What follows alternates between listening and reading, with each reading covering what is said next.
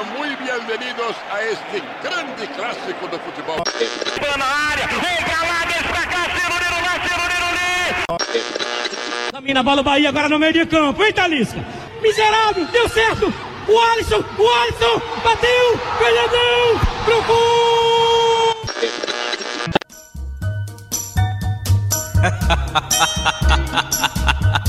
Vamos voltar a pilantrar.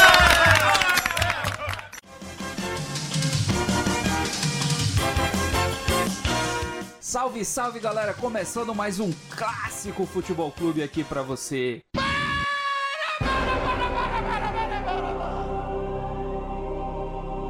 Meu Deus do céu! Tá ouvindo esse programa como? Parou? Tá lendo? Tá trabalhando? Não, não, não, não, não, não, não. Para agora. Deixa pra ouvir esse programa quando você estiver fazendo aquele serviço chato. Lavar aquela louça que a sua esposa mandou você lavar ontem.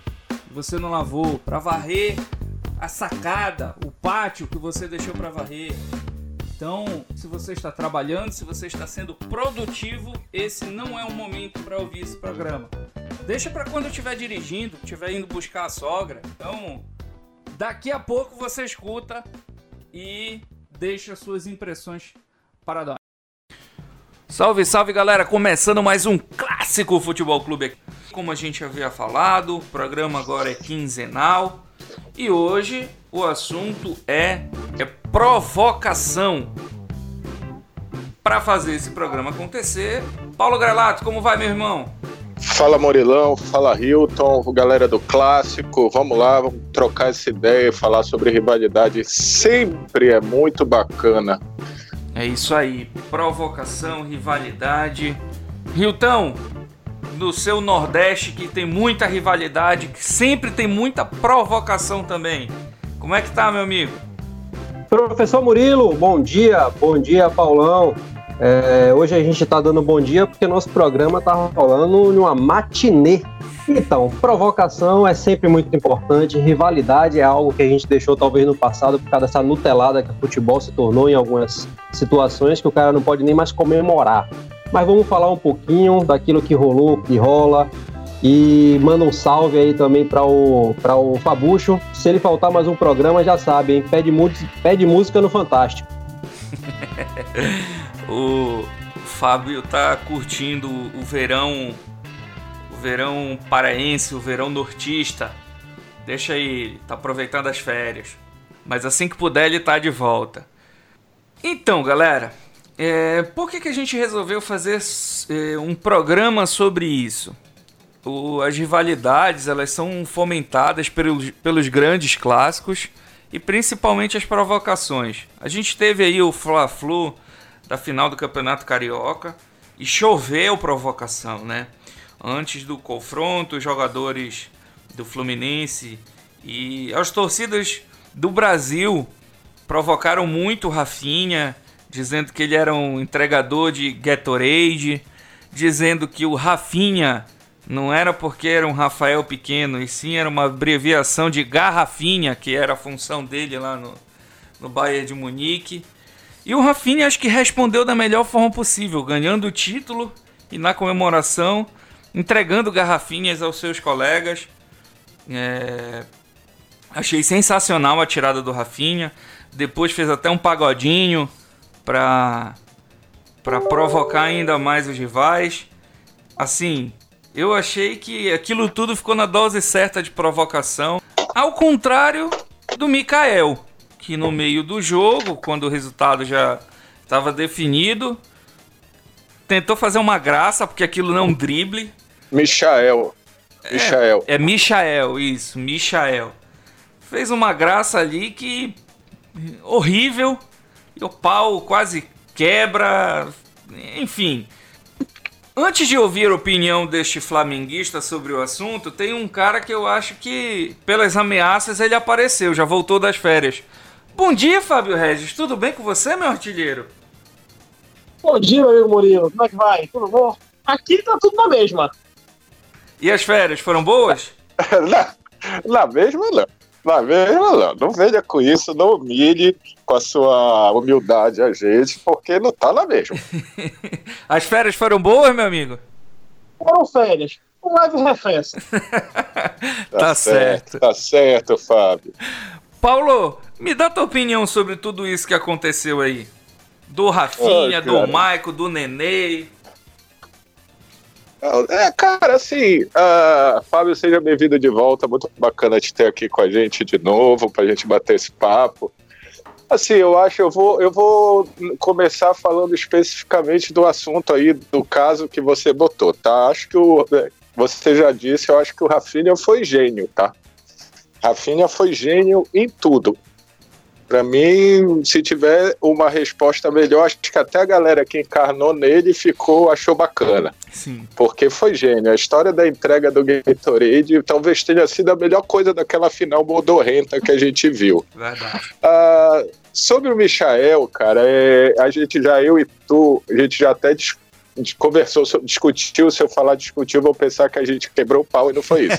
Verdade. A gente já conversou. A gente já conversou. Eu sou totalmente a favor. Aí eu sei que tem um código entre jogadores e eu não sou jogador, então eu posso questionar o código. Que é o seguinte: ah, mas ele faz isso quando tá 0 a 0 Dane-se, cara. Eu, tô, eu acho que ele não fez nada contra o jogo, contra a lei. O que me assusta é o Gabigol ter sido expulso porque falou porra. E o Hudson, o do Edson e Hudson lá, que é bom jogador, que foi uma bela contratação do Fluminense dentro do- do- das possibilidades, por sinal. O cara quase agride o juiz e o juiz não faz nada. Que eu também achei certo, por um lado, tá? Tava no final do jogo, não precisava, enfim, mas assim. ah, eu, eu não vejo problema o cara dar caneta para trás, para frente, pro lado, pro. pro pra, e isso é uma das paradas de gourmet- gourmetização, ou como foi nutelagem que o Hilton falou, que eu acho chato, entendeu? Então, assim, eu não consigo botar na mesma. E acho tu- tranquilo quem discordar de mim na boa. Mas eu não consigo botar. ah, Para mim é muito mais grave a entrada que o Michael leva, e nem é do Hudson, nem é do Hudson, do que o drible, o enfeite ou a papagaiada que ele fez. Então, eu não vejo problema nenhum. Agora, se fosse contra o meu time, eu estaria puto? Sim. E era pra ficar, intenção é essa. Então é isso, eu acho isso. Em relação ao Rafinha, é gênio. Pouquíssimos fariam igual a ele. Até porque ele tem tamanho pra isso. Sim, sim. Com certeza. Fábio, é, já que tu já entrou no meio da fogueira, e aí, como que tu vê essa questão da provocação no futebol? Especificamente, a gente teve esse exemplo recente aí das provocações ao Rafinha, resposta genial do Rafinha, genial pra mim e pro Paulo, né? E a do, do, do Michael. O Michael, vamos deixar claro, é um jogador muito habilidoso, muito habilidoso e todo jogo o Michael dribla, vai pra cima. Eu não gostei na oportunidade porque o que ele fez ali não foi um drible e certamente ia acontecer aquilo. É por isso que eu não gostei da atitude. Mas o que, é que você achou, meu irmão? Por isso que tem um juiz ali, né? Sim, com certeza. Primeiramente, ele não fez nada contra as regras. Ele tá dentro do direito dele de fazer o que ele quiser dentro de campo. Se o, se o adversário não gostou, que ganhe, que ganhe dentro de campo, que faça gols. Acho que o faz parte do futebol, faz parte das regras, faz parte da, faz parte da mística futebolística. Mas totalmente, totalmente normal. E foi um, foi um negócio aleatório? Foi, mas podia podia ter sido mais bonito, mais plástico. Mas por- dentro da provocação eu gostei. Já tivemos casos aqui em Belém exatamente igual. Acho que foi alguns repás, algum jogador do Remo, não vou lembrar quem. Teve aquele do Bruno Veiga com o Levi também, muito engraçado. Deu em nada? Deu em nada, mas eu gostei. Eu gosto quando é contra o meu time e não gosto quando é contra o meu. Questão do Rafinha. Gostei bastante, respondeu dentro de campo, entrou na zoeira e ganhou e, e fez como deveria ser feito. Levou na graça e respondeu dentro de campo com o título. Perfeito.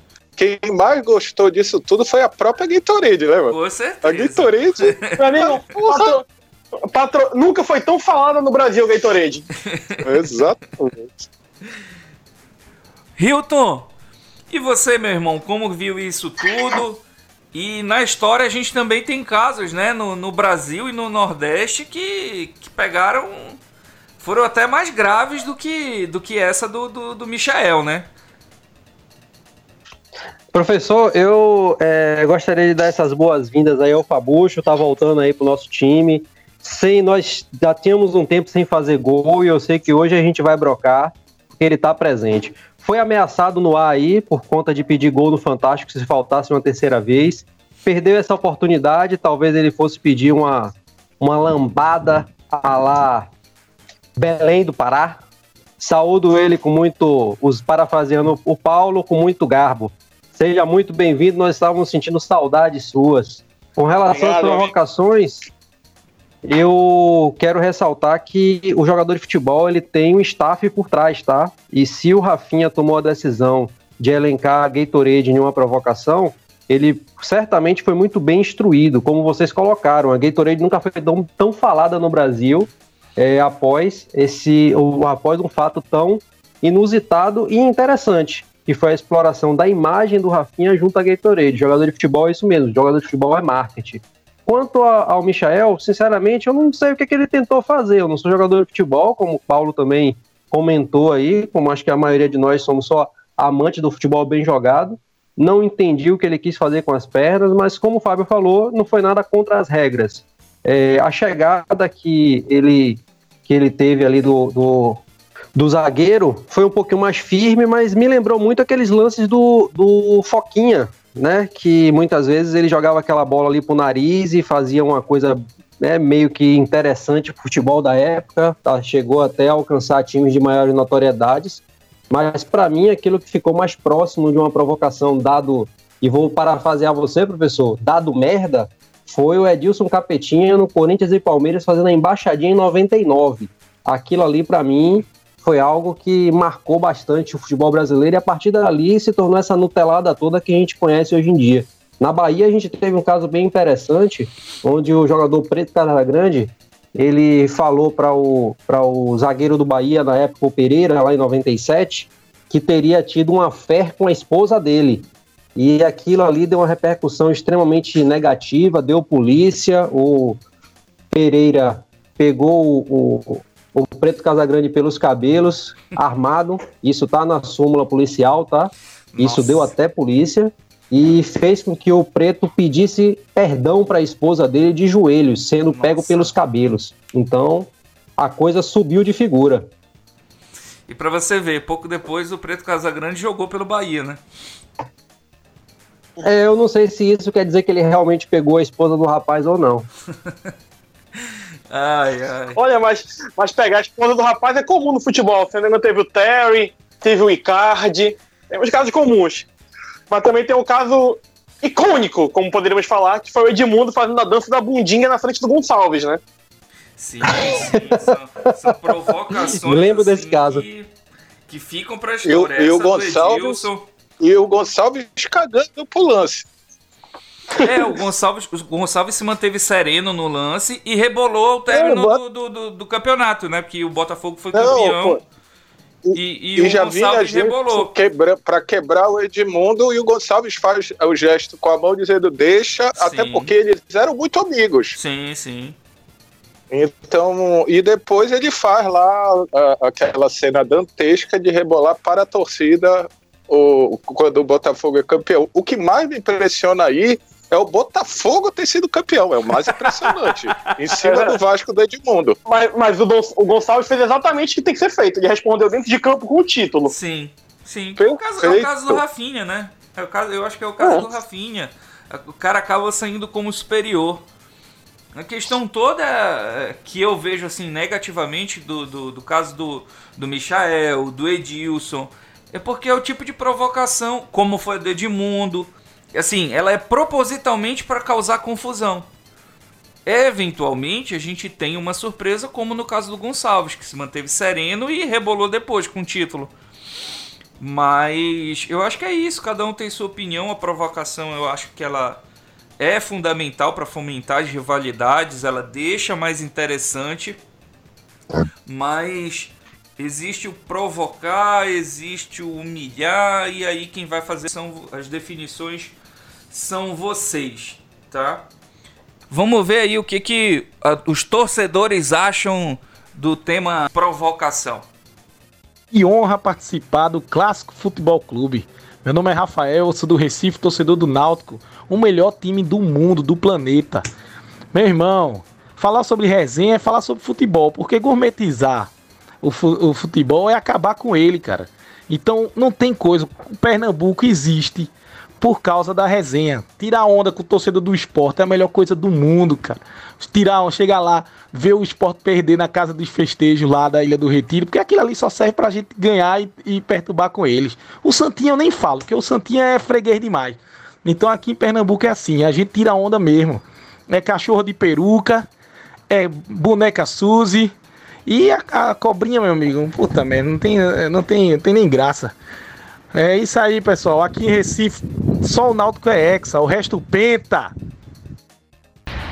Meu nome é Thiago, torcedor do Santa Cruz Futebol Clube de Recife.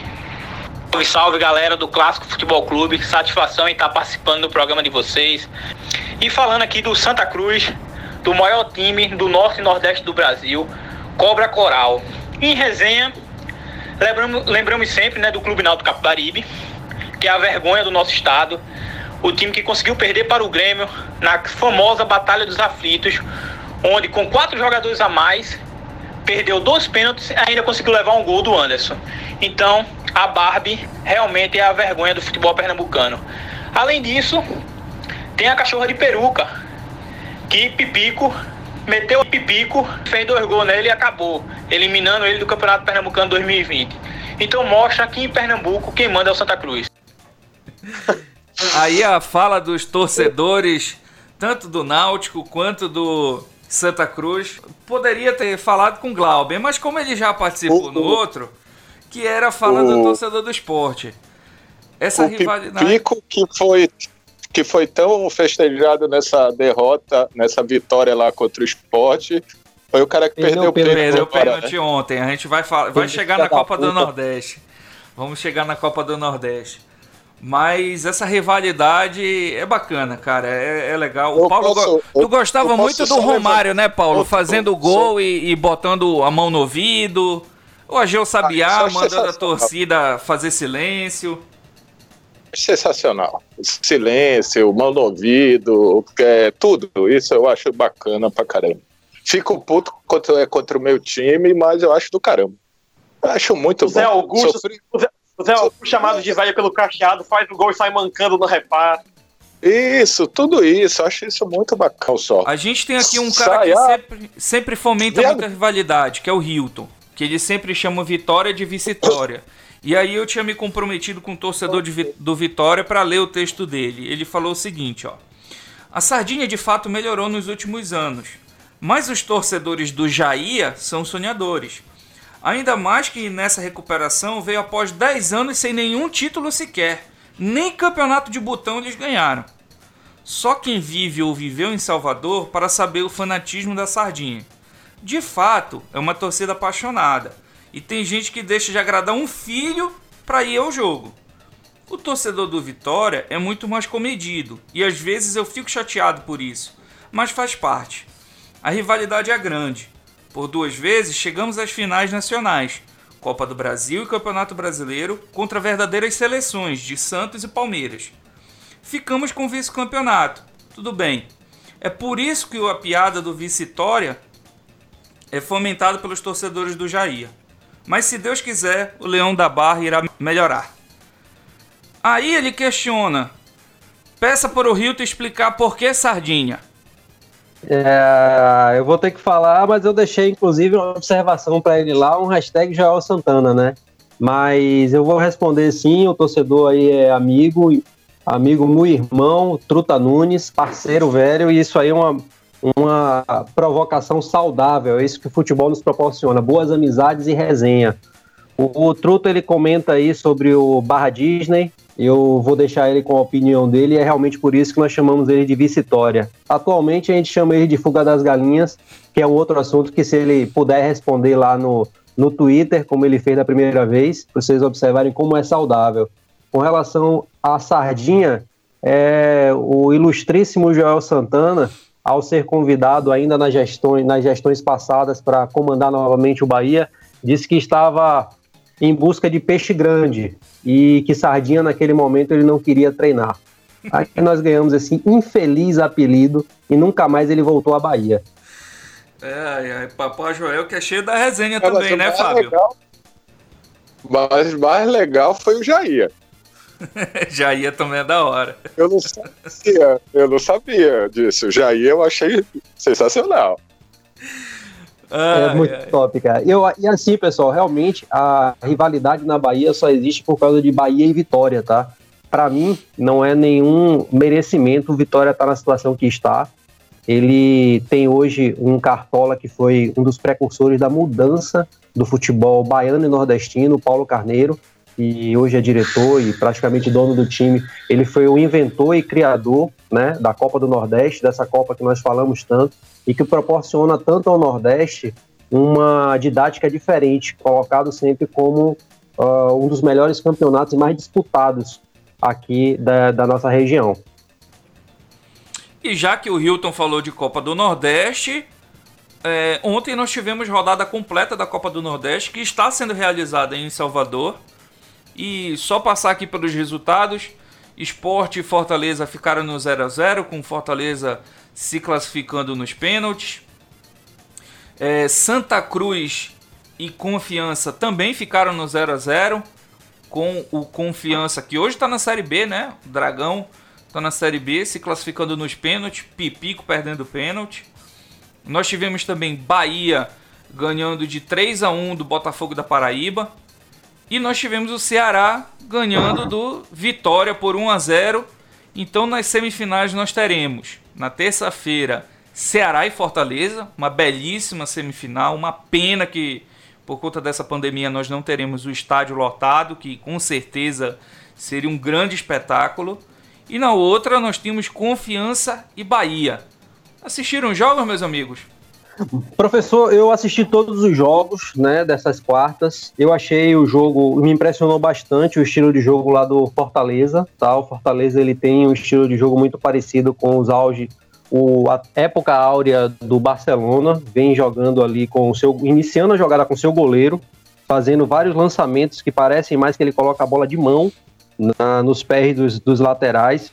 Uh, o meio de campo está muito bem centrado. O Rogério Ceni treinou um time com poucas estrelas. Assim, quando eu falo poucas estrelas, é de renome nacional, tá? Porque a gente tem, além do goleiro, nós temos também o Elton Paulista, que fez muito sucesso aí nos times que passou. O, quanto ao o jogo entre Ceará e Vitória, eu assisti também na íntegra. É, vem aí uma muito boa fase, com o Guto fazendo um excelente treinamento nesse time. O Vinícius, que inclusive é o atual artilheiro, né? goleador, artilheiro, com cinco gols, sendo precedido lá pelo Gilberto, e que é o único que ainda consegue né, chegar lá, pra, pra, junto com o Hélito Paulista, para tomar essa liderança do Vinícius. E, confiança em Santa Cruz, eu fiquei muito triste pelo Santinha não passar, eu queria muito que o Santinha voltasse para um cenário nacional onde ele deve ficar. É uma torcida extremamente apaixonada em Recife, como o nosso é, nosso comentador aí falou com a gente, o, o Thiago. É, mas o Confiança também está de parabéns, jogou muito, foi um jogo bastante acirrado. Quanto ao Bahia e Botafogo, a gente tem polêmicas né, no campo da arbitragem, com um impedimento e gol mal anulado e um gol validado pelo. Isso. É, é um, é um... isso. Ele falou que o Bahia foi classificado merecidamente, mas que houve problemas na arbitragem. Ele cita o benefício ao time dele. Verdade, para a gente observar que hoje a realidade da Bahia ela é muito mais nua e crua. Mesmo um, um dirigente do time em que foi beneficiado, ele se coloca para a sociedade informando que aquilo foi um equívoco e pedindo desculpas à população. Infelizmente, os jogadores que estão ali dentro do campo não tiveram acesso a essas informações, mas com certeza eles teriam evitado aquilo ali, quiçá até falado com o próprio juiz se eles tivessem convicção de que seria uma fraude. Mas, de qualquer maneira, o Bahia passou pelo placar de 3 a 1 e mereceu. A gente pode destacar aí nesse time do Botafogo da Paraíba que ele é vice-campeão da, do ano passado, tá? 2019. Sim. É um time muito bem montado. Ele tem ali no seu guarda-redes o Felipe, que, enfim, já jogou por diversos times aí. E o Léo Moura, Moura. né? O Léo Moura, que foi, foi ídolo no Flamengo, também tá nesse time do Botafogo da Paraíba, que é chamado aqui de O Belo. Isso. Belo que vem forte aí pra temporada, né? Tá O- bastante é, investimento. De, dois desses estão na Série C vão disputar com o Remo e Paysandu, né? São É, dois, né? O Santa Cruz e, o Belo, né? E o Belo, exatamente. O Isso, Santa exato. Cruz- o Santa Cruz fez um jogo, fez um jogo muito interessante. Eu acho que é um time que tem uma bola parada muito forte e muito bem treinado pelo Itamar Schulli, é um treinador que eu gosto. Gostaria de vê-lo no meu Já time. foi, já foi ventilado aqui 47 vezes, né? Isso. Gostaria de vê-lo no meu time. Agora o esporte que não fez um mau jogo, não, cara. O esporte teve boas oportunidades. O Santa, como eu falei, fez um jogo interessante. O Santa colocou duas bolas na trave, inclusive, e não conseguiu tirar o zero do placar. O esporte, apesar de vir de uma eliminação e perder um clássico dentro de casa com dois gols do Pipico, é, o, o esporte fez um jogo interessante em frente ao Fortaleza. Dois clubes da primeira divisão, né? Diga-se de passagem, se É, um- enfrentarão na Série A. Um, já, um candidatíssimo ao rebaixamento já. né? É, o esporte está numa situação difícil financeiramente e a luta do esporte essa temporada vai ser para se manter na primeira divisão, vai lutar contra o rebaixamento, entra In- candidato a isso. Inclusive do Pernambucano, né? É verdade, inclusive no Inclusive no Pernambucano, verdade. É, é, Fábio, o Hilton falou sobre o- a construção de jogadas a partir do goleiro do Vitória, do, do Fortaleza. Ah lá Barcelona, hein, Ah lá, papai? Barcelona, ele Ah lá falou. Barcelona, tu é doido. Rogério Mas eu acho que isso Pepiceni. passa muito pelo Rogério Senna, não é, Fábio? Rapaz, deve passar, né? O Rio, confio no Hilton. Vale um PVC, o PVC do Nordeste. Não, mas eu acho que o estilo de jogo do Rogério é isso. Ele foi querer ser metido a estagiário de Europa, né? Foi querer fazer aulas lá. Aulas não. Pegar uns, umas convivências de alguns treinadores, se não me engano, teve no, no Barcelona alguma coisa, no Arsenal. Então ele tá tentando trazer um modelo mais europeu, trazer mais um eurocentrismo pro futebol brasileiro. É, mas eu acho que, é um que- cara que essa questão dos lançamentos, o, o, o, o Rogério Senna já tinha isso, lógico. O, o Felipe Alves, que é o goleiro do Fortaleza, não tem a qualidade que o Rogério tinha com os pés, mas o Rogério já dava muitas assistências, né, nos anos 90, no, no primeira, primeira parte dos anos 2000, o Rogério Senna ajudou muito o São Paulo com esses lançamentos. É, a gente estava acostumado aqui no Brasil com o goleiro quebrar a bola e o Rogério Senna já conseguia dar lançamentos bem é, interessantes que ajudavam muito São Paulo na construção das jogadas. Eu acho que mais do que uma característica europeia que ele queira implementar, eu acho que o próprio treinador tinha essa característica e está usufruindo em- prol do clube dele. É muito correto os treinadores quererem, quererem fazer um pouco do que foi a carreira deles. Né? O Rogério foi um excelente batedor de falta, pênalti, tinha, uma- tinha uma saída de bola muito boa. E é uma tendência, não é tendência não, é uma naturalidade que ele, que ele queira que goleiros que trabalham com ele diretamente absorvam um pouco do que foi a carreira dele, né? Falei, O- você, você Eu consegue acho- uma saída de muito boa, uma saída de bola, você consegue evitar esse quebra, como você falou. Você já sai um toque rápido, você ajuda a quebrar a marcação da- do ataque, então é muito válido. Desde que seja feito de uma maneira muito bem treinada, como o Fortaleza está fazendo. Acho que, o, acho que o Rogério tem duas, duas coisas que a gente pode tirar aí do Rogério, tá? Há muita gente no canal, no Nós Queiroz, quando a gente faz live ou na pergunta no conteúdo, é, muita gente pergunta o que, que falta para Remy Paysandu chegarem no patamar Fortaleza, né? Fortaleza cidade, Ceará é, estado. O que, que falta para chegar lá e tal? Porque o Fortaleza passou muito tempo também numa Série C e tal. Eu digo, ó, no caso do Fortaleza, há um ponto aí fora da curva que é, para mim, na minha opinião, um projeto muito personalista do Rogério Ceni, tá? Então, assim, ele entrou, ele conseguiu mudar o, o, tipo de jogo, mas também ele fez muito pela instituição Fortaleza, com o nome dele, com o tamanho que ele tinha. ele abraça aquele projeto para demonstrar que ele tem capacidade e potencial e o Fortaleza usufrui muito bem disso. Ponto. Isso é um elogio e uma constatação. Dois sobre o Rogério Ceni. O Rogério Ceni, para mim, tá na minha opinião, mostra que aquele papo do ah, o Jesus conseguiu fazer o que fez porque tinha os jogadores que tinha. O Rogério consegue fazer o que tem com jogadores que tem. Eu acho que você ser bem treinado independe da qualidade individual do seu atleta. Óbvio que a qualidade individual dos atletas eleva o patamar para conquistas maiores. Óbvio que hoje o Fortaleza não vai disputar a Libertadores com chance de ganhar. Mas o estilo de jogo que o Hilton colocou, por exemplo, lá Barcelona, pode ser um exagero, ok, mas demonstra que a ideia, que a realização dessa ideia com jogadores, vou usar o termo comum, e não é como demérito, tá aí, tá posto, tá feito, entendeu? Então isso é uma coisa para se pensar. Não precisa ter um super elenco para o time jogar bem. Concordo, Paulo. E... Paulo, é, colocando, ainda, colocando ainda nesse ensejo que você expôs, eu queria elencar alguns nomes aqui que estão participando do Campeonato do Nordeste e, e, fazendo uma gestão bem interessante aqui dentro de campo, tá? A gente pode destacar o Gilberto, que está no Bahia, o Fernando Praz, que saiu aí do, do Palmeiras e veio jogar aqui no Ceará, o Wellington Paulista, o Léo Moura, o Oswaldo, o Rafael Sobis, o Felipe, aquele mesmo, né, que jogou por muito tempo em Corinthians e Flamengo, o Gum, o Jorge Henrique, o Alessandro, o Rodriguinho e o Chiesa. Todos esses jogadores aqui estão vestindo camisas do futebol do Nordeste e levando o nosso nome aqui para o eixo Rio-São Paulo e que para o mundo. Eu acredito que o Nordeste, o Norte e Nordeste do país estão fazendo. Vocês são e o Chiesa são reforço, mas tudo bem. É, é, assim. Eu concordo, eu concordo com você com alguns nomes, mas é interessante só ressaltar que eles estão por aqui para que a gente possa expor para todos os nossos ouvintes que o futebol do Nordeste é muito importante, tem mostrado para todo o país que vale fazer uma gestão muito assertiva com aqueles que estão sentados nas maiores cadeiras dos clubes, que são seus respectivos diretores de, de futebol e os donos de alguns clubes.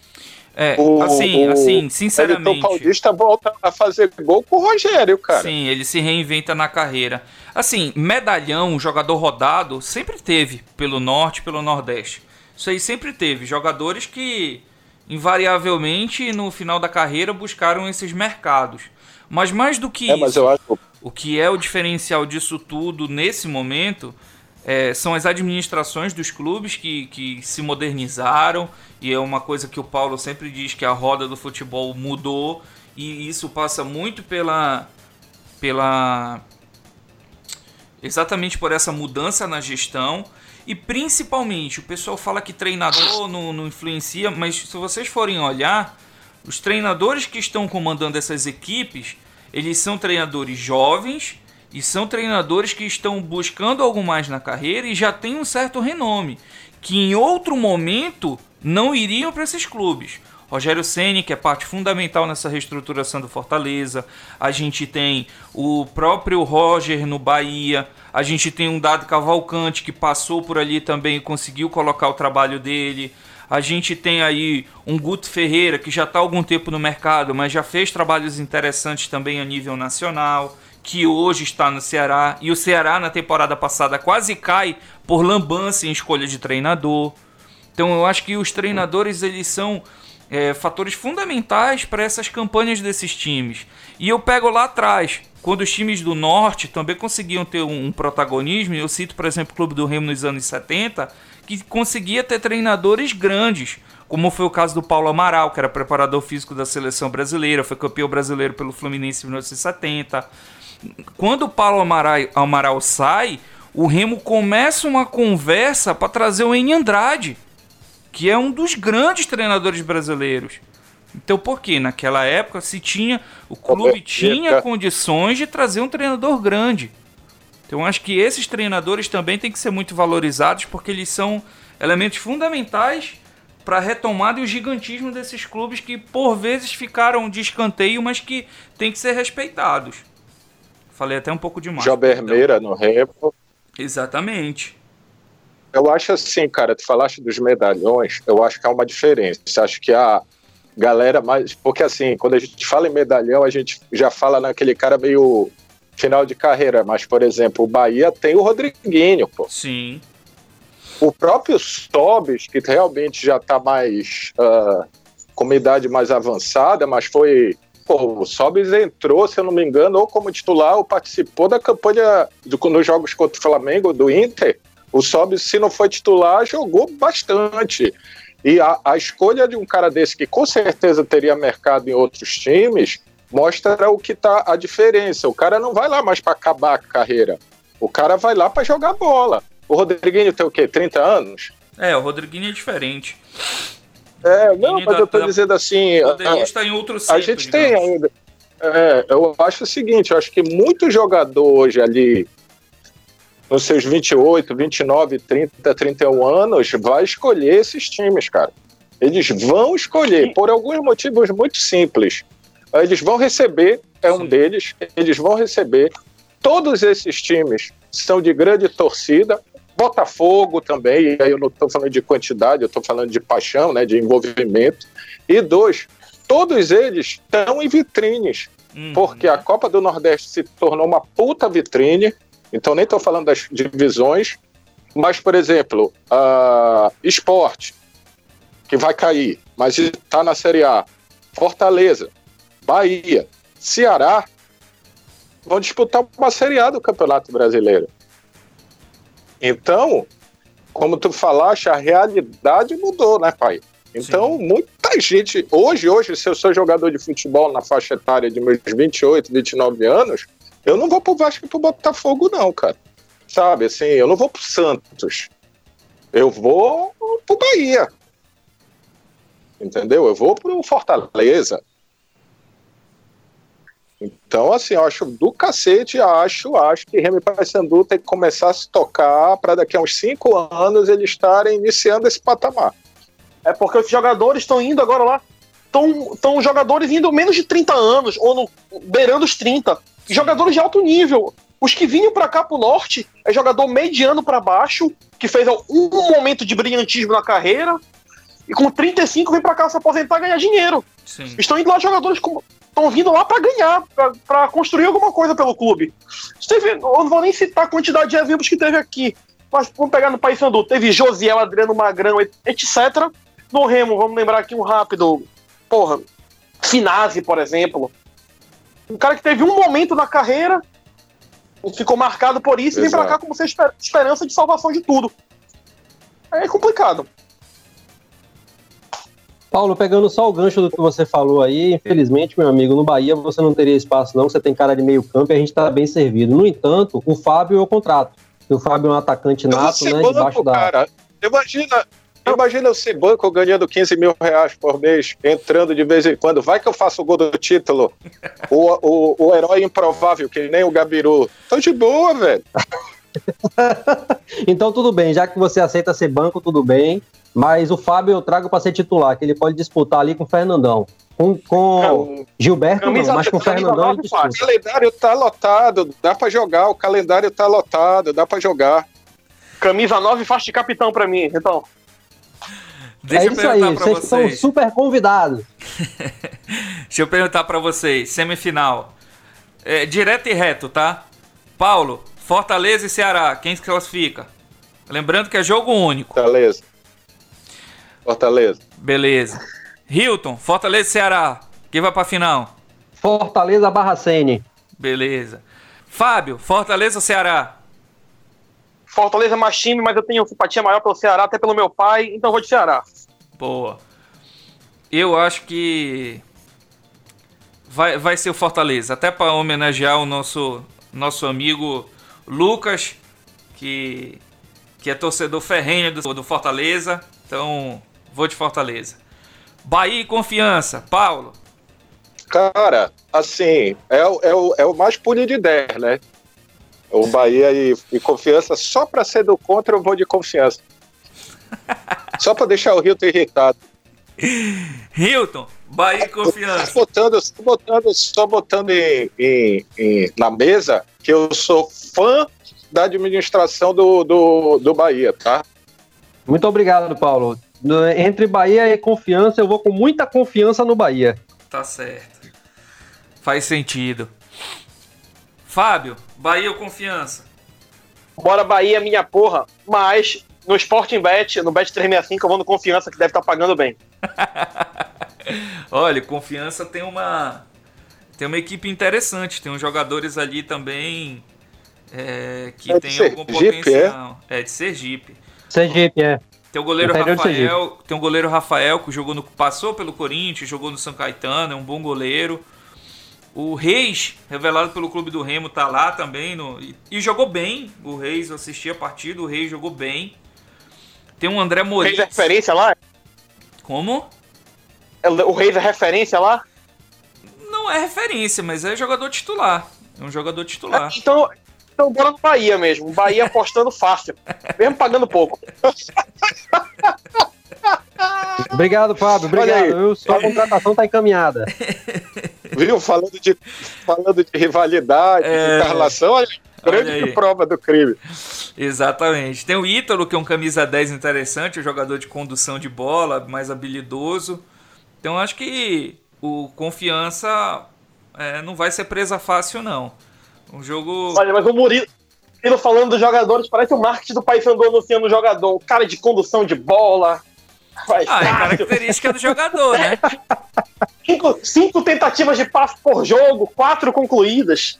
Não, aquilo ali, pelo amor de Deus, né? Paulo, o que, qual foi teu comentário sobre o Bessa que o Paysandu contratou? Faz a tua piadinha aí. É, foi, não, foi o comentário, pô. Foi a, a- a quinta série, na verdade, a terceira série que habita em mim não se segura nessas horas, né? Só resta saber se ele, se ele é bom a beça ou ruim a beça. Mas eu não conheço, assim. Mas eu acho que essas apostas, ele é novo, né? Os, os contratados, do, o outro, o Matheus Henrique, é isso? Isso. parece que realmente teve um, um, uma- um bom destaque lá onde ele jogava e tal. Acho que também, por exemplo, o T. Charles. Tcha- eu, adorei esse nome, vai dar muita, muito rock pro, pro Eloy Queiroz. O Speed T. Charles, que vem pro Remo, né? Que o Dirson ah, adianta lá na, na live com a gente no Boteco Virtual, no Sextor. É desse naipe também, cara. Eu acho que tem que ter essas apostas assim, bem assistidas, olhadas, vistas, que lembre que a gente tá na terceira divisão, porra. Não vai vir o Rafael Sobis pra cá. Sim. Então, eu acho que essas apostas bem vistas, assim, analisadas, eu, eu, eu não, não sou contra, não. Agora, se vai vingar, por exemplo, qual é a certeza que o, o Matheus Henrique vai vingar? Para mim, é a mesma certeza que eu tenho que o Zé Carlos vai fazer gol no Remo. A mesma, ou seja, nenhuma. Sim. E É, e é, engra- e é engraçado esse contraponto, né? O Zé Carlos é um atacante desses que a gente falou já, medalhão, já chega aqui por ser um pedido exclusivo do Mazola e vem em baixa. O Charles e o Marlon é, já são jogadores que vêm em alta. Eles vêm em alta, vêm O com moral. quer o esporte queria o Charles. É, queria, É por isso que o esporte vai cair, né? esse negócio, não sei não, viu? Então, presta atenção. Aí é o que o cara pode pensar. Por exemplo, tudo bem, eu sei que eu vou pro time ruim, que vai cair, que seja. Mas eu vou disputar uma Série A, eu vou jogar contra os grandes, eu vou aparecer. Sim. Então ele podia pensar Inegavelmente, isso. claro. Eu, eu acho. Só ele, como o menino, o. o oh, vou esquecer o nome do cara lá, o volante que veio agora, o Lucas Júlio. Siqueira Ah, o Lucas. também tinha, tinha proposta e isso não foi a diretoria que vendeu que ele tinha proposta. Tá, se você entra aí, né, que vocês que são estudiosos entram nos sites e tal, realmente havia aquela, né, aquele burburinho, aquela ventilação de propostas. Eu acho que, como eu disse, se Remy Paysandu começarem a mirar em exemplos, pode ser assim, pô, é, olha, o Remo é time grande, o Paysandu é time grande, tá na Série C, mas estão pagando direitinho, eu vou jogar para uma galera e tal, pode, a, num patamar abaixo, mas pode começar a ocorrer isso, sabe? Prefiro ir pro Remo do que ir pro esporte todo bagunçado e não receber. Isso já é legal para Remo e Paysandu, entendeu? Então, eu acho isso. Espero que o Charlie... A, informação que chegou para mim do T. Charles era, foi a seguinte: ele é tipo o Nicolas. É, mais ou menos. É porque assim, o Nicolas nem era centroavante até. O Nicolas nunca tinha jogado de centroavante até jogar no Paysandu. O Nicolas era um meio Mas é esquerda e um ponto esquerda. Um ponto esquerda. E o Charles ele tem essas características também. Ele atua mais como atacante pelos lados, mas, Mas- ele pode fazer um papel de centroavante. Speed Charge já é sensacional, velho. Já, já gostei, ele tem que vir. E o Bessa, Deixa o que eu, Não, eu. pode- Eu não conheci o jogador, mas pra deixar o Fábio. não- quero até ouvir qual que é o sentimento do, do Fábio de, de escutar o que eu vou falar. O Bessa, o que me falaram é que ele é o Pimentinha 2.0. O Pimentinha veio pra cá em fim de carreira e não fez nada, né? Então, olha, Não, Pimentinha, a gente já tive balão, O já tive tem uns, ma- 24 anos. uns doidos aí também. O balão Então- era bom, cara. Não, o balão era bom. O, o Pimentinha, quando ele tava no Sampaio, naquela pri- primeira vez que ele explodiu, era um bom jogador também. Mas eu acho que o Pimentinha- balão foi mais, o balão foi mais jogador. O Pimentinha no Remo, o Pimentinha teve seu momento. O problema Sim. é que o Pimentinha tem. é, parece ser aquele jogador que ele acha que ele é o. sei lá, o Messi. E a cabeça é ruim, né, cara? Então, assim, É, mas o ele Pimentinha, é o. Pimentinha, o Pimentinha é um jogador que tem muita qualidade, mas eu realmente não sei qual é o grande problema do Pimentinha, porque ele tem essas de desaparecer. Pimentinha estava em grande fase no Sampaio Correia, foi pro Botafogo, passou uma, uma semana treinando no Botafogo e desapareceu. Ele sumiu. É, mas eu desapareceria do Botafogo se eu fosse pra lá. Não, mas na- naquela época o Botafogo tava com Sidorf, eu acho que foi mais ou menos nesse período. E aí depois o, Eu o Eu Pimentinha... é uma- um- se- Outra coisa, só para deixar a minha opinião final sobre Pimentinha. Pimentinha do dos outros é refresco. É o que parece. Ele, ele é um, um cara que eu Ele acho que ele é tem o- alguns o problemas extracampo. Bessa. Não, mas agora, na brincadeira, com- com- complementando o que o Paulo falou anteriormente, uma aposta pro time é legal, mas eu não pode montar um time só na base de apostas. Tu tem que ter certezas. Aí nisso Mas as aqui. certezas estão cara. Aí que eu acho, sabe? Eu vou falar assim pro mas- torcedor Paulo, bicolor. O que, o o o que os, que os times fazem aqui no norte é apostar na incerteza. Eles con- contratam Hum. só as velhas guardas para ser a esperança do time, o cara em fim de carreira. Não tem condição de fazer isso. Mas eu acho que o histórico pesa contra. Por- exemplo, sobre o Paysandu, imagina o seguinte: se tem um setor do Paysandu que merece confiança, até para usar o, o time que vai disputar a semifinal do Nordestão, é o ataque, né? O ataque do Paysandu não é ah, o setor criticado do clube, apesar de não fazer tanto gol. Mas Nicolas e principalmente o parceiro dele lá, o Leite, Vinícius Leite, Leite. são dois caras, são dois caras ok ali, ninguém meio que questiona. O que eu até Minha falei da O contra... Vinícius também tá atacante, né? O Vinícius veio como um meio-campista e agora também já tá jogando como um atacante de Não, lado, de ponta.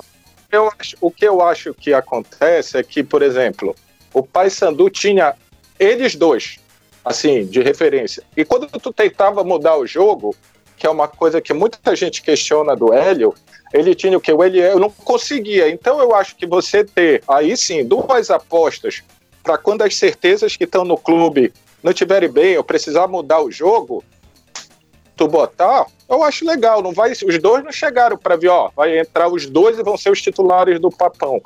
Pode ser que isso ajude, entendeu? Pode ser. Tô tentando Mas ver o copo meio cheio pra Não chegam para ser titular, mas chegam na composição de elenco. Pode ser, e num, num desses, ele pode entrar ali, um desses pode entrar para formar um trio lá na frente. Enfim, eu acho interessante. Eu acho que, acho que o Paysandu traz mais um, um cara de meio de campo para tentar fazer essa bola chegar mais nesses caras, porque quem eles tentaram não conseguiram fazer isso, né? Não conseguiram. O Maranhão não consegue, os outros não conseguem, por isso que eu, eu digo às vezes até que o Nicolas fica sozinho, porque o Vinícius Leite vem demais buscar essa bola, porque senão ele sabe que ele vai morrer a míngua lá na frente. E então, assim, outra, em relação ao Zé Carlos, só para finalizar, quando eu falo que o histórico pesa contra, é o seguinte: se há uma coisa nesses últimos tempos, estou falando agora do, do clube do Remo, do rival, uma coisa que ninguém poderia questionar, ninguém poderia questionar assim, mas que não era uma coisa tão questionável, era a faixa etária dos, das contratações do Remo. Nem agora mesmo vem os caras muito velhos. O, o Zé Carlos é meio que uma, uma bala de prata aí fora da curva, que aí é o pedido do Messias Zola.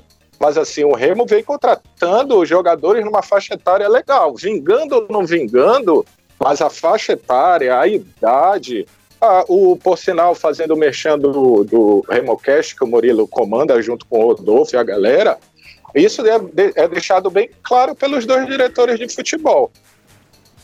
Perfeito, Paulo. Perfeito, é isso aí. Eu gostei dos reforços do Remo, esses, esses que chegaram na, na parada aí, na pandemia.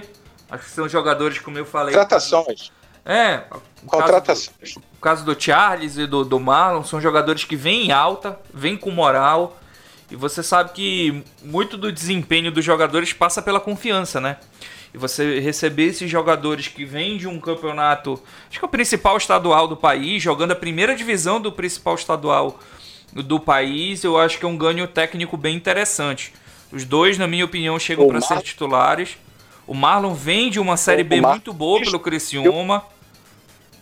O Marlon quis vir, ele Isso. quis vir. Ele quis jogar nesse, nessa, nessa fase da carreira dele, ele quis jogar aqui no Pará para ele também ter sucesso aqui. Sim. É, é uma decisão do Marlon, Sim. tá?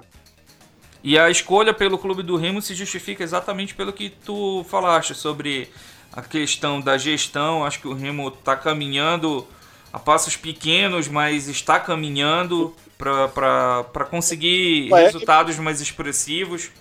E, por exemplo, uma coisa que o, o Disson, agora eu não lembro se foi lá no RemoCast ou se foi no Enós Queiroz, que o Disson fala que o Remo é um dos três clubes que está pagando salário em dia com essa parada. Então, foi em ambos. É. Foi em ambos, tanto tu no teu papo com ele quanto na live que ele fez no Sextou com a gente. Da terceira Inclusive, divisão, o Remo é um dos três clubes do grupo dele que está pagando em Santa dia. Isso é muita coisa. O Santa Cruz, que está bem, está com salário atrasado também. Sim. Santa Cruz acho que está com três meses de salário atrasado, tá numa e contratando, contratou o Negueba lá do Vitória, que tinha feito uma série C. É, Aquele? Que fez a série C pelo Globo ano passado. Ah, não, pensei que era o, o, o, o grande Negueba rubro-negro. Não é Neguebinha, não é Neguebinha. Não, é não exagera, não, Paulo, não exagera, não. É o Negueba, o Negueba que apareceu tá no Globo ano passado. Na China.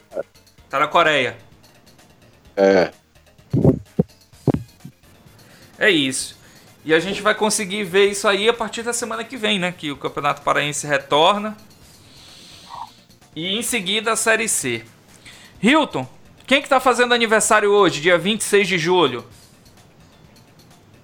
Rapaz, hoje eu vou ter a honra de falar sobre essas efemérides e cada uma delas tem uma bola pingando para cada um de vocês falar, né? Vou começar pelo grande Stanley Kubrick. Vocês sabem quem é? Laranja Mecânica. Isso aí. Eu pensei que ela de primeira. Mecânica era o Rino Smith, pô, mas é o Stanley Kubrick. Que muita gente, eu já ouvi essa história de que muita gente fala que o livro Laranja Mecânica foi inspirado na seleção de 74. Só que, na verdade, não pode ser, porque o livro é de 1972. E a seleção desfilou na Copa do Mundo da Alemanha, como eu falei, em 74. E aí ela foi batizada de Laranja Mecânica por conta do sucesso que o livro tinha e pelo funcionamento da equipe dentro de campo. É, deixar os parabéns pro grande Stanley Kubrick, maluco, que já nos deixou, né? Acho que foi em 99 que ele faleceu. Mas o Kubrick tem obras assim fantásticas. Tem essa adaptação da Laranja Mecânica, tem 2001, Odisseia no Espaço, que ele inclusive ganhou Oscar pelo filme. Tem. É... Lolita. Lolita, que é polêmico, né? Lolita é um filme bem polêmico, porque trata de, de alguns assuntos que hoje não caberiam. A gente tem também é, Full Metal Jacket, que a adaptação para o português ficou Nascido para Matar, eu acho, uma coisa assim, que é um filme de guerra sensacional, trata da guerra do Vietnã. Então a, a lista o Iluminado, extensa... esqueceu do Iluminado. O Iluminado, que é uma adaptação do Stephen King. Então, a, a lista de grandes obras do, do Stanley Kubrick é só pra gente reverenciar. Então, apesar dele não estar mais entre nós, um grande parabéns aí pro Kubrick que deixou o legado dele. Vai daí, Hilton, que tem um outro cara que fomenta uma rivalidade também fazendo aniversário. Olha, eu vou falar com ele sobre o jargão popular brasileiro, que ele, na verdade, lá fora representa a cultura pop, e ele é chamado pelos mais íntimos de Fábio Júnior de Oxford, Mick Jagger. Mick Jagger, que tem uma rivalidade acerca dele também, né? Paulo, Beatles ou Stones? É, o Fábio Júnior de Oxford, é isso mesmo que eu ouvi? Isso é arrumação do Hilton, isso é arrumação não, do assim, Quer Hilton. criar polêmica. Não, não, assim, porra, bacana pro Fábio Júnior, né, que não tem esse tamanho, apesar de eu ser fã do mesmo, Ah, mas o Fábio Júnior é mais bonito, bem mais bonito do que o Mick Jagger, né? E em relação à tua Mas, pergunta, não- mas eu acho que cara, ele não casou tantas vezes, pô. é, mas ele talvez tenha mais filhos, né? Mas enfim, Ah, cara, assim, ah, não, é, ah, são duas bandas hum, espetaculares. Se eu vou te, for te, vou ser simples, vai lá. Representativamente, Beatles. Mas o estilo do, do rock dos Stones me agrada mais. É isso. Fábio, Beatles ou Stones? Olha, só queria falar pro que o Hilton falou aí, de Oxford só quer a vacina. Ponto. Mas, Boa. Resposta Mas- destacada para não, brincadeira, brincadeira. É, acho que teve umas duas semanas atrás, perguntaram pro Mick Jagger sobre a rivalidade de Beatles e Stones. Ele, numa provocação, respondendo Paul McCartney, falou o seguinte: pelo menos os, os Rolling Stones ainda estão tocando em estádios. É, de fato. Mas eles eram amigos, né? Eles É, são amigos, eram eles são muito amigos. Eles são. Mas é uma rivalidade, é uma rivalidade saudável, é uma rivalidade saudável. São duas bandas que marcaram a história do rock mundial. Eu vou de Beatles, todo mundo sabe, já falei em todos os programas aqui do clássico. Mas Rolling Stones é uma grande banda e eu me arrependo muito de não ter ido pro show do Rolling Stones no Maracanã, apesar de ter um belíssimo copo que o meu amigo Matheus me trouxe, copo comemorativo do show, umas grandes relíquias da minha coleção. Hilton, Beat- Beatles ou Stones?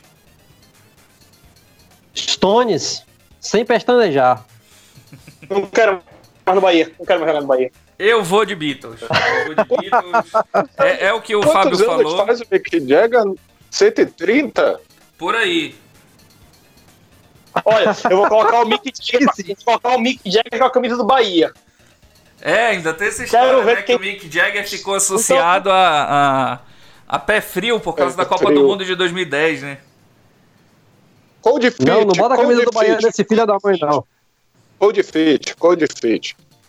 Ó, o Mick Mas Jagger. eu falei Stones, o Mick pessoal, só por conta do, do, do Kate, viu? Kate Richard, pra mim, é um cara fantástico. O Keith Então Richards leia a Richard- tá biografia. quase morto já e continua o homem- fazendo show, né?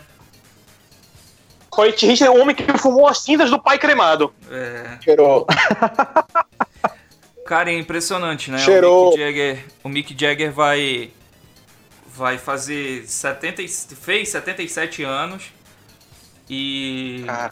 continua com pique, né? Assim, apesar de ter muitos filhos, Todos eles, apesar de ter todos muitos filhos também é sempre já, né? é sempre visto com, com seus filhos. Até porque ele tem, acho que um filho pra cada dia. Mas assim, to- todos os filhos dele é, sempre falam muito bem e da presença dele na- nas suas criações. Isso é um negócio bacana também do Mick Jagger. É o filho, o filho brasileiro, né? Torce É. pelo Corinthians, o Lucas, E ou o Luciano Gimenez. Lucas Jagger.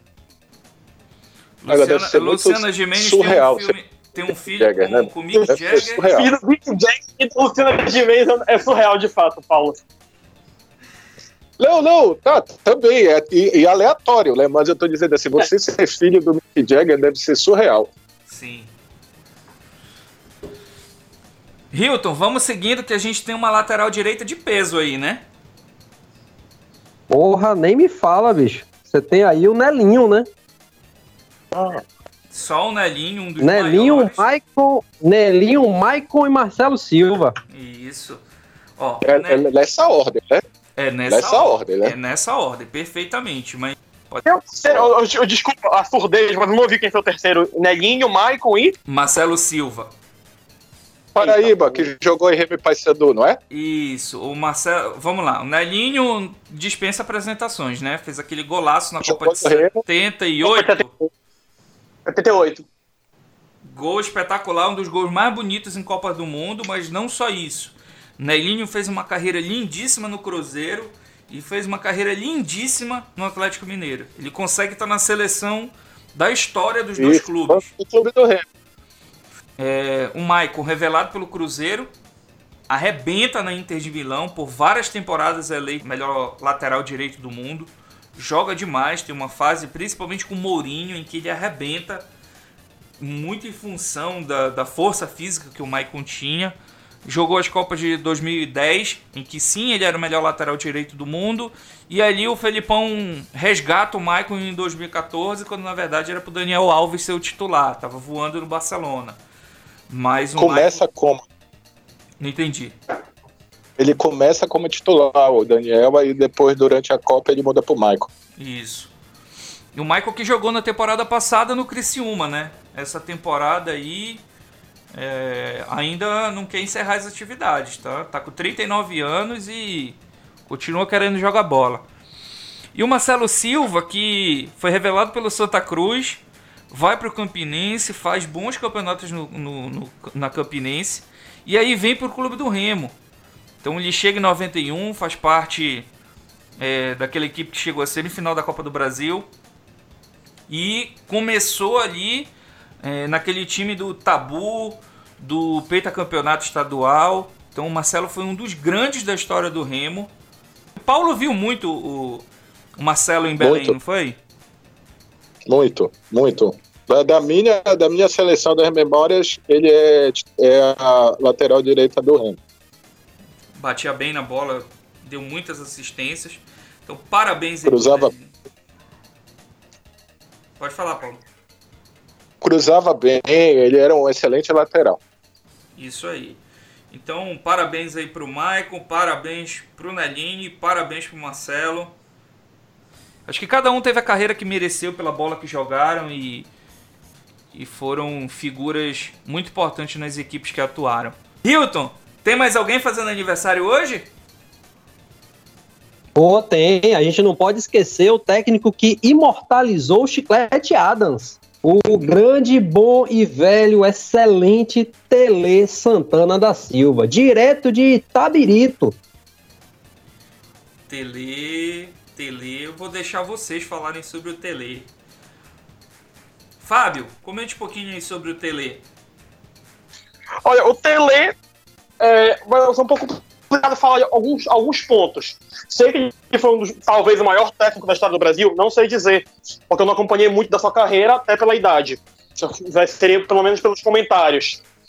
Tele teve duas seleções brilhantes que acabaram não levando uma Copa e acabou levando mundiais de clubes pelo São Paulo, 92 e 93, e quase levou os 94, mas perdeu, perdeu uma final de Libertadores. Mas pelo que eu sei, trabalhos belíssimos, times que jogam bonito, um dos grandes nomes da história do futebol brasileiro. Paulo, você que certamente viu alguns dos times do Tele, É, cara, o Tele, ele tem que, assim, a, uma- o momento, um dos, das equipes que melhor jogou futebol de todos os tempos, estava na mão dele, né? Que é a seleção de 82. Então ele já merece um lugar lá em cima por causa disso. Apesar também de ter tido algumas teimosias, que era uma característica sua, naquela Copa, que também pode ser responsável por ela não ter avançado. Mas enfim, o time era gênio, coisa de gênio. Ah, em 86 ele já muda um pouco a característica, né? Tanto que o meio de campo dele passa a ter Elzo e Alemão.